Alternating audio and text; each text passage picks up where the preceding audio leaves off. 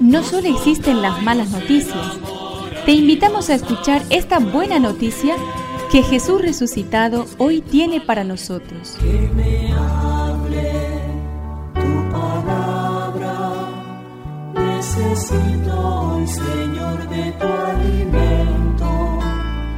Hoy en todo el mundo se escuchará esta palabra. Lucas 11 del 27 al 28. Cuando Jesús terminó de hablar, una mujer levantó la voz en medio de la muchedumbre y le dijo, Feliz el seno que te llevó y los pechos que te amamantaron. Jesús le respondió, Felices más bien los que escuchan la palabra de Dios y la practican. Que me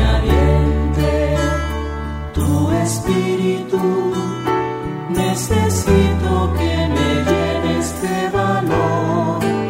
Piensen ustedes, la grandeza de la mujer judía consistía en tener hijos y, de ser posible, varones.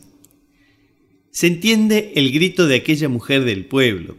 Dichoso el vientre que te llevó y los pechos que te amamantaron. Jesús no está de acuerdo. No todo es tener hijos. Hay algo más importante también para la mujer. Dichosos los que escuchan el mensaje de Dios y lo obedecen. La grandeza de la mujer, lo mismo que la del varón, empieza por escuchar a Dios y ser dócil a su palabra.